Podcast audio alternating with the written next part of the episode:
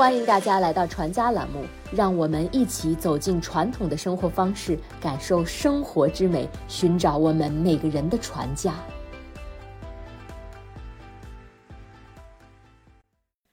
宁可食无肉，不可居无竹。无肉使人瘦，无竹使人俗。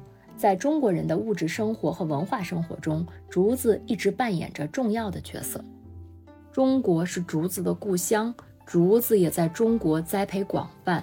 竹喜温暖湿润的气候，对水热条件要求较高，因此主要产地是四川、重庆、浙江等南方地区。竹子有上百个品种。比较有名的主要是以下几种：寿竹，寿竹是我国产量较大的竹类，分布于四川、重庆和湖南。寿竹的笋味甜，比起其他种类，味道更加鲜美。竹竿可以制作凉席、竹椅、蒸笼和竹帘儿，竹上的枝条可以用来做扫帚。箭竹，箭竹竹竿清脆，易砍伐。是我们的国宝大熊猫最喜爱的主要食物。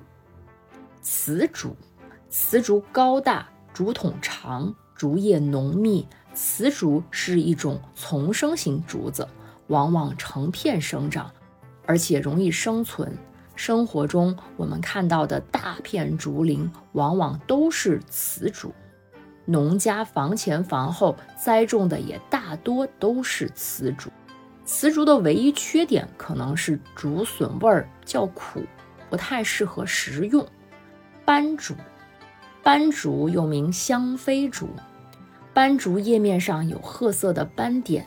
传说舜去世的时候，他的两个妻子伤心不已，眼泪洒在竹子上面，形成了一道道斑点，故名香妃竹。除了观赏之外，竹子还有丰富的药用和食用价值，可谓全身都是宝。竹叶气味苦，性寒，无毒，是非常重要的药材，可以治疗口舌生疮、失眠、中风等。农家在夏秋两季的时候会采摘新鲜的竹叶，晒干煎水喝，是非常好的消暑品。竹竿表面干燥。但将竹子劈开，用火烤一下，里面可是有不少的竹汁呢。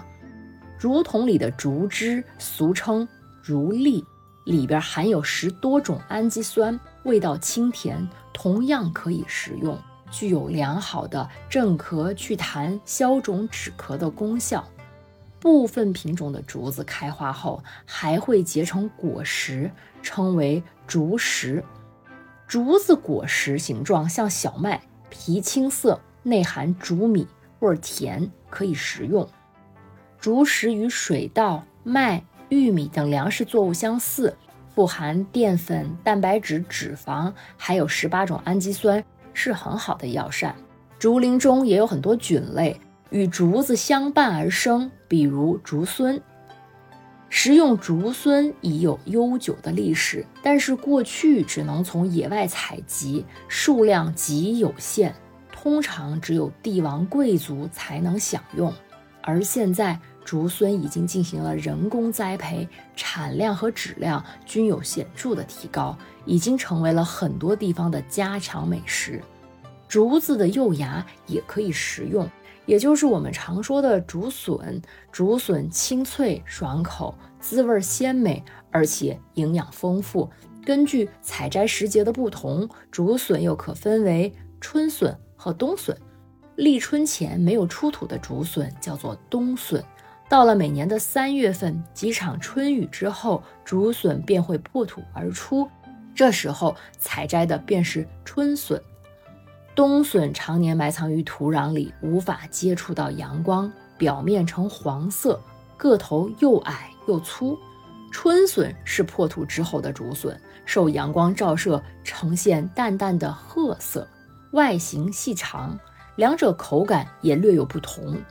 春笋口感脆嫩，有一点青涩味儿；冬笋口感细腻柔软，带有一点鲜甜。